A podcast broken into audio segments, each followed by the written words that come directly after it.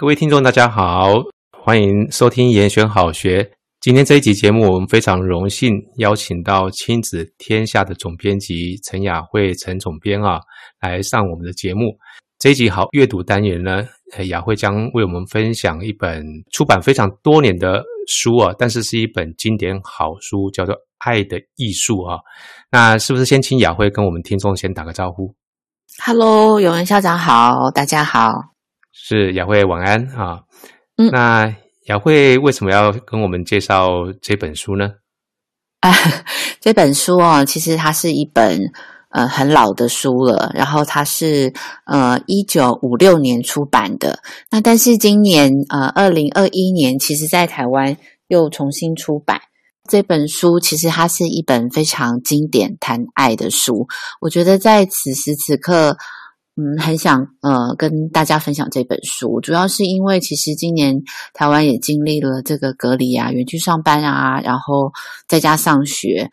这样子的时光。国外的话，欧美国家隔离的时间更长达一年以上哦，我觉得大家在这段时间都非常的孤独，然后人跟人之间的那个关系，大概大家都会有很多新的思考，然后再加上我们现在又是一个非常社群呃连结的一个时代，其实我们在社群上很容易跟各式各样的人、跨国界的人，就是一秒之中都可以很快的连接，但是我们又格外觉得很孤独，所以在这个时代，不管是呃学校里头情绪教育啊、忧郁啊、孤独感，其实都是现代人很大的挑战。所以这是为什么？嗯，我在这个时候我自己读这本书，重读了好几次，都有很深刻的感受。然后这一次，其实校长好几个月之前就有邀我要来上这个节目，那时候就一直在想说。我想要推荐大家什么样的书？然后，其实，在下半年我就一直很想要重读这本书，那我也很想把这本书介绍给大家。在这个年代哈，因为很疏离嘛，感觉起来好像我们很快就能够跟人家连接在一起，但是又好像又很孤独哈。这个现象我觉得很特别哈，是不是？雅慧也跟我们再分享一下。嗯，其实主要就是我们现在。这种跟社群上的连接，就是你很容易，呃，在社群上你发一个文，就很多人可以按赞，或者是说你很快，你或是私讯啊，或是怎么样，你可以找到另外一个人。但是我们的那个孤独感是在于没有深刻的连接，就是说，你当你电脑关上，或是当你手机关上的时候，有时候你会觉得那个感觉很不踏实，就是到底我有多少朋友，嗯、到底有多少人真的关心我，就是到底若是。呃，我有这世界有任何的变化的时候，呃，我最想要跟谁呃说什么话？我觉得在这个社群，或者是我们若是只靠着一只手机在连接的时候，其实是非常虚幻的。还有就是在这个时代，我们也会常常看到，呃。不管是家人或是朋友出去外面用餐啊，或者是出去玩的时候，其实每个人都有一只手机嘛。我们在餐桌上距离非常的近，那但是其实彼此可以看着彼此眼睛的时间是很少的，甚至可能我们都已经很不习惯看着对方的眼睛哦。那这个也是让我们觉得很疏离的一些关键，就是我们常常是人在一起，但是其实心是没有在一起的。所以很容易感到孤单，也是嗯，在这个时代一个很很大的一个挑战。现代人，然后动辄他可能就是有好几千个好友。我讲的是脸书上的好友，嗯，但是就像刚刚您说的，电脑一关上之后，这些人跟我们其实是很疏远的。雅慧是不是可以跟我们谈一谈这本书里面哈，他大概谈了哪一些我们觉得呃比较好奇的地方？嗯，首先我想先介绍这本书，它的书名叫做《爱的艺术》哦，可是它的英文的名字是叫做《The Art of Loving》，它是动词哦，那个是 Loving，嗯，不是 The Art of Love，所以它其实这也是这本书的作者叫弗洛姆哦，一个很重要的一个要带给我们的呃他的主张跟他的观察，就是爱是一个动词，它是呃可以而且是需要学习的。因为他就提到，就是说，其实我们几乎人成人啊，呃，一生当中都有过好几次呃失败的爱情吧，就不管是单相思啊，或者是呃人家爱你，但是你不爱人家，或者是说呃失恋啊，呃你劈腿别人或是被劈腿等等。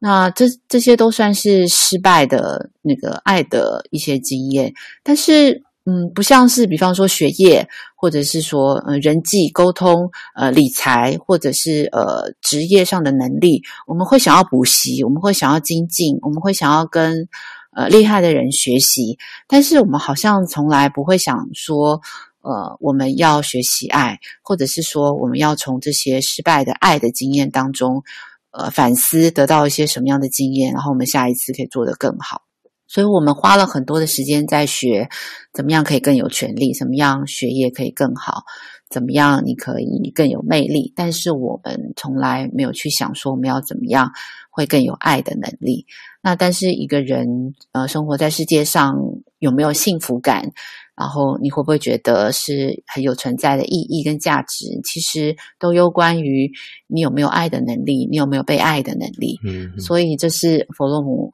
他在这本书，我我觉得第一个让我觉得印象非常深刻的呃一个主张。这样，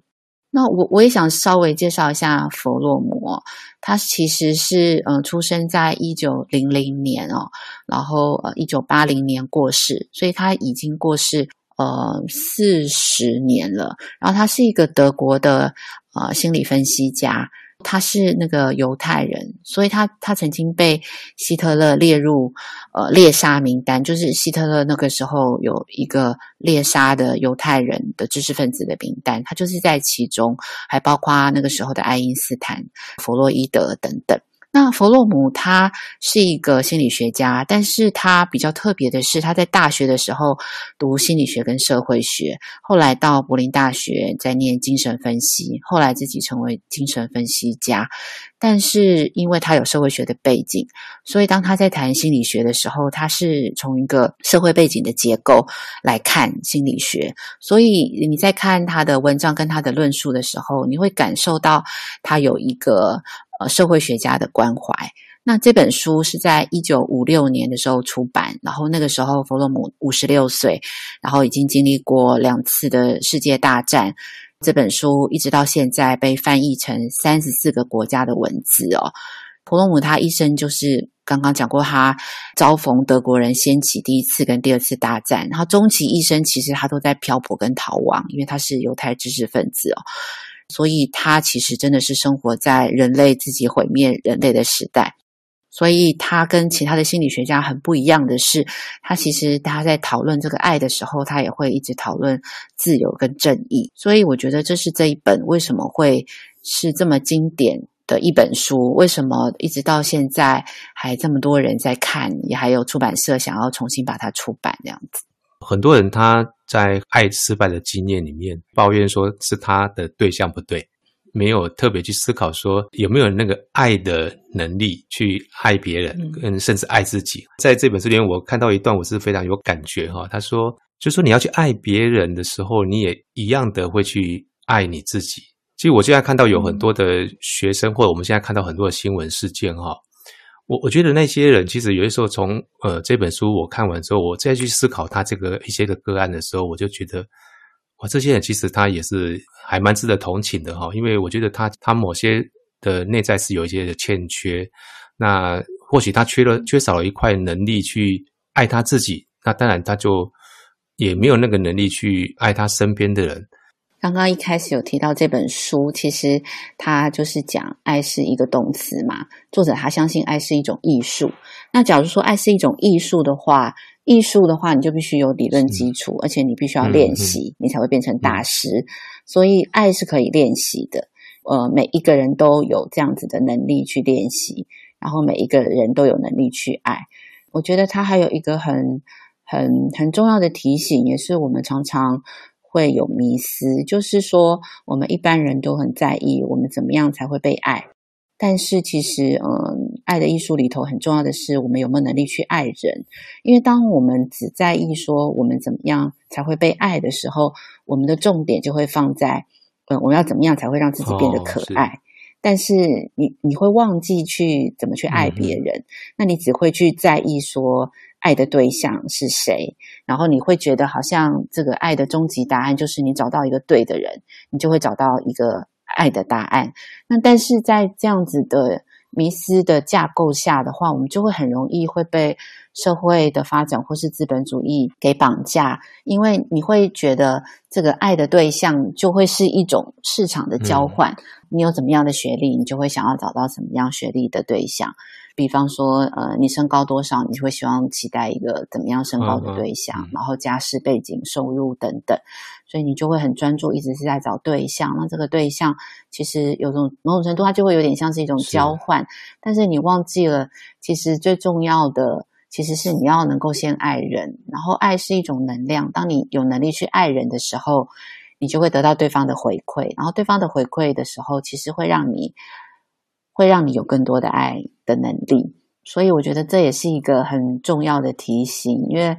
当我们只重视被爱的时候，往往我们也会把自己去陷在一个规格当中，就是那我自己有没有被爱的这样子的一个价值？我的我的美貌，我的呃我的青春，然后我的学历等等，你都会去想它是一种对价，但是没有真正去想说，那我有什么样的方式可以去。爱别人这样子，弗洛姆就是指出，其实，在整个社会的发展上，我们常常都会忽略了要去爱别人。嗯哼，那爱的重点就是在给予。那而且他觉得给予，有的时候我们常常都会觉得给予哦，我们给人家呃我们的付出的时候，我们常常都会觉得那好像是一种牺牲嘛。那但是弗洛姆的看法是，它不是一种牺牲。其实当你给予的时候，是你自己的能力的一种展现哦。当我们有能力给别人的时候，其实是真的是会觉得很快乐、很有成就感，因为你会看到对方因为你的给予，然后他也变得更好。所以其实那样子的回馈是一种非常美好的感受，嗯、它是一个良性的互动，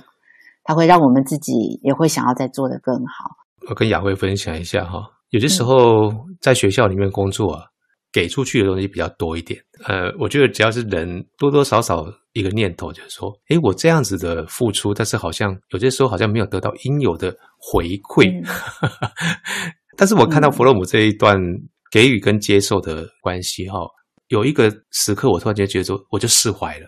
我就觉得说，干嘛去计较那个有没有回馈？因为你去给这件事情，是你心甘情愿的去给出去。那如果你要去要求一个所谓的回报的时候，那这个东西就变成是有一点点是交换。我在看到这一段之后，也让我整个一个心境有一些的改变。对，跟您分享一下这一段我的感受。嗯，真的，我觉得尤其当老师的，尤其当老师当久一点，我觉得应该都会有非常深刻这样子的感受。我觉得年年轻老师，因为可能学生还没有教过那么多，或者还没有还没有长大，可是我觉得有一点资历的老师，其实你你看到学生的成长。他的互动，他不一定是当下很感谢你或是什么。其实你看到他的成长，你就会看到自己在他生命中投入的那些那些能量。那那个其实会让自己有很大很大的满足感。我觉得老师当久的时候，有些时候他像妈妈一样。弗洛姆在这本书里面，他在描述那个母爱那一段的时候，哦，我觉得他讲的太棒了。对对对。就是母爱是一个无条件的付出哦，所以我你知道，然后我看完这这一段的时候，我就马上打个电话跟我妈妈聊天，因为我觉得妈妈实在是太伟大了。对对，没错。这边其实就可以回应刚刚校长讲的爱自己这件事情哦。他其实特别在母爱的那一块，他提到就是说，其实当一个母亲哦，最重要的要给孩子的就是奶。跟蜜啊，因为他说比较容易的是要给奶，大部分的母亲都可以做到这件事情，嗯、就是把孩子嗯喂饱啊、教好啊、呃喂饱，然后生活照顾好。那这件事情大概大部分的母亲都会很努力要做这件事情，但是比较困难的是蜜，就是你要给孩子蜜。那那个蜜是什么意思？其实就是这个蜜，就是你要给孩子一个快乐的母亲，这个就是一个很难做到的事情。嗯你要怎么样让给孩子一个快乐的母亲？其实你就是要能够爱自己啊！你要能够体察你自己的需求，然后你要可以照顾自己的需求。嗯，我觉得这可能不只是母爱吧，就像一样嘛，当老师啊，或者是嗯你在工作上当主管啊，你你要能够成为一个给奶也给蜜的人，就是你要照顾。不管你的学生或者是你同事的基本的需求，工作上该做的事情，更重要的是说，是你也可以成为一个快乐的老师，然后成为一个快乐的主管，然后他们可以感受到你的快乐，那才是他们真正的幸福。然后这也是一种最高等级的爱，然后也是一个非常困难的爱。对，因为我记得他在讲母亲那一段的时候，他说，尤其孩子在小的时候，母亲都很容易会有无条件的付出，因为孩子真的是母亲的身体的一部分。对，对母亲来讲，这就是她生命的延伸。她会用尽无私的所有的事情，就是只为了照顾孩子。但是等到孩子大了以后，其实母亲都面对一个非常非常困难的挑战，就是孩子要离开母亲。嗯、那所以这个时候。孩子要独立，然后要成为另外一个生命，要离开母亲的时候，其实身为母亲是真的会很难放手，很难释怀。那这个时候，你要给蜜，就是你要成为一个快乐的母亲，其实你就是要能够能够跟孩子分离分割，就是当孩子成为独立的一个人的时候，你还是可以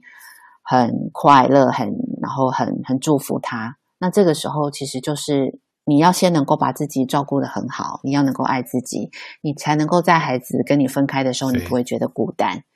那我觉得这就是一个，真的是一个 the art of loving，就是一个很很就是需要一直练习的一个艺术。他这一段就是真的把母亲这一段讲的太精辟了哈。又要拉着他，但是又要放开他，然后这个东西之间的拿捏，的确就是一个艺术了，非常难哦。很难。然后我们也常常在教育现场，我们也看到有一些孩子哈，特别是一些个案哈，嗯，后来追根究底去实际去了解之后，呃，发现他的源头是在家庭，一个不快乐的母亲或者是一个不快乐的父亲，然后就影响了他的孩子的一个成长。啊，也连带的让他的整个生活都乱了套。就是我们生活当中遇到，不管是朋友啊、同事啊、家人，就是当他是一个散发着正能量、快乐的人的时候，他就会吸引更多人想要跟他接近。你有爱自己的能力，然后你才会有爱人的能力。这这个部分我我也特别看了，因为他在第四章的时候讲到关于爱的实践嘛，就是那到底我们看了这么多理论。然后他讲了这么多的观念，我们都很心有戚戚焉。但是我们到底自己怎么样可以做到？怎么样在爱的艺术上我们可以精进？那我觉得他他有一个提醒，我觉得是很好的提醒。他提醒到就是说，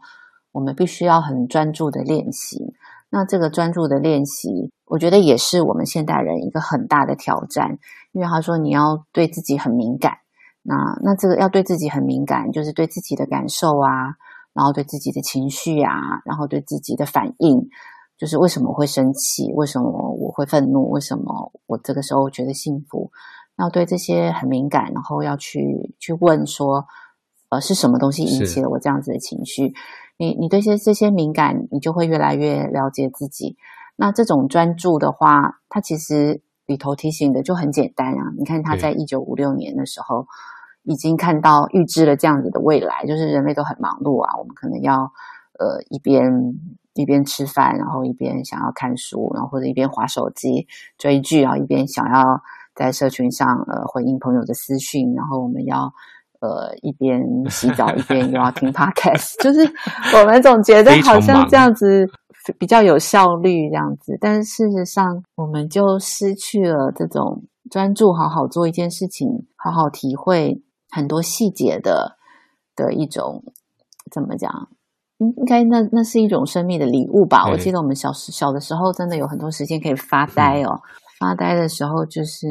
嗯，天马行空，可以想很多事情，沉淀很多事情。但是现在真的没有这样子的专注，所以其实我们的感官也会越来越越迟钝，然后对自己的感觉也会越来越不敏感。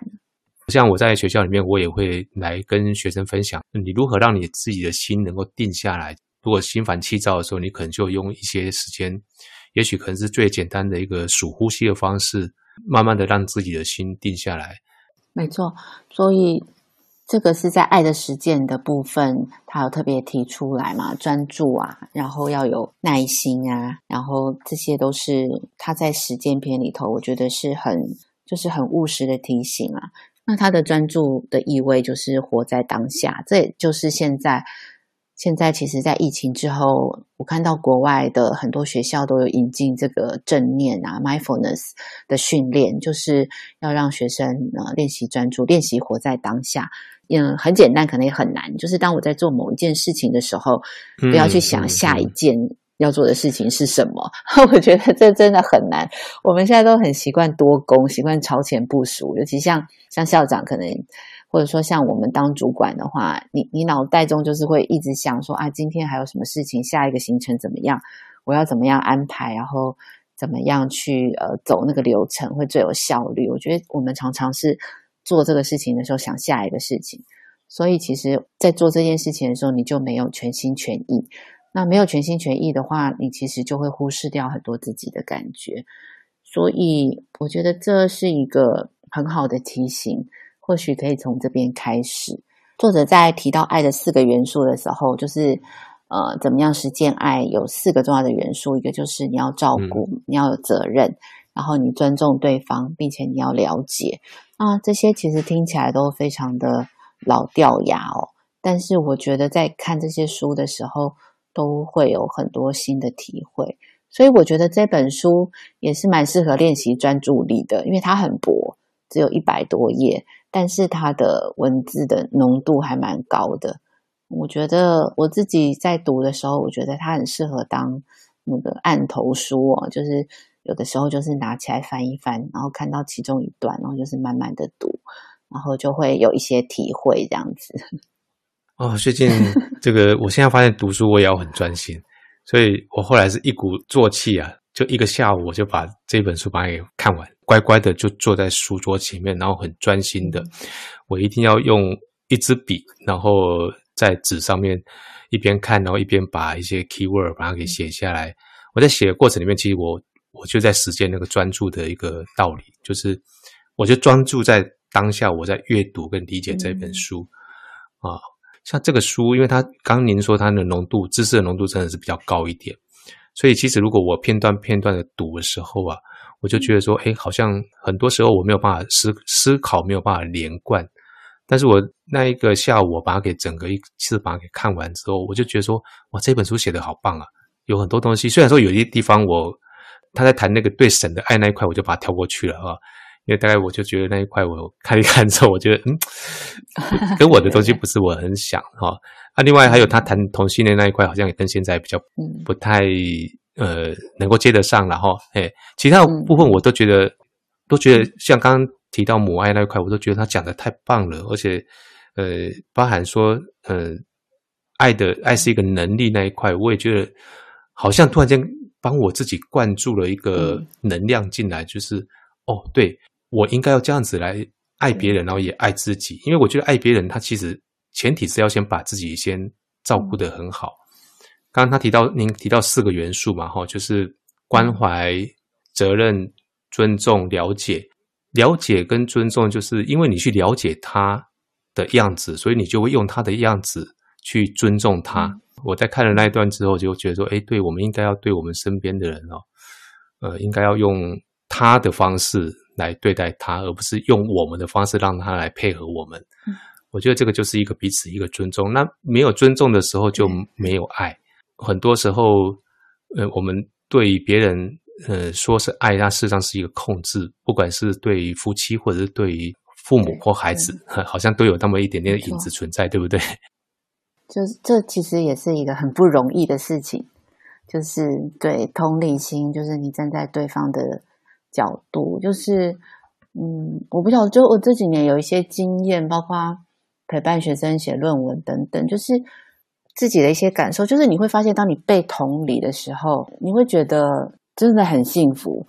就是假设，比方说，今天有一个人可以同理校长的辛苦啊，校长在讨论任何事情的时候，必须要思考的事情，就是当你被同理的时候，哇，那个能量是是非常大的。可是那个也真的是很不容易。同理的话，你要站在别人的角度。去想他怎么想事情嘛？像我最近才刚看完，就是今年得奖的那个片子《瀑布》，它其实里头有很大一部分都是在讲同理这个事情。就是你在电影的情节的铺陈当中，你就会看到，当一个人你可以同理站到别人的位置上，跟他一起想事情的时候，哇，那整个紧张，然后整个冲突就完全可以被化解，这样。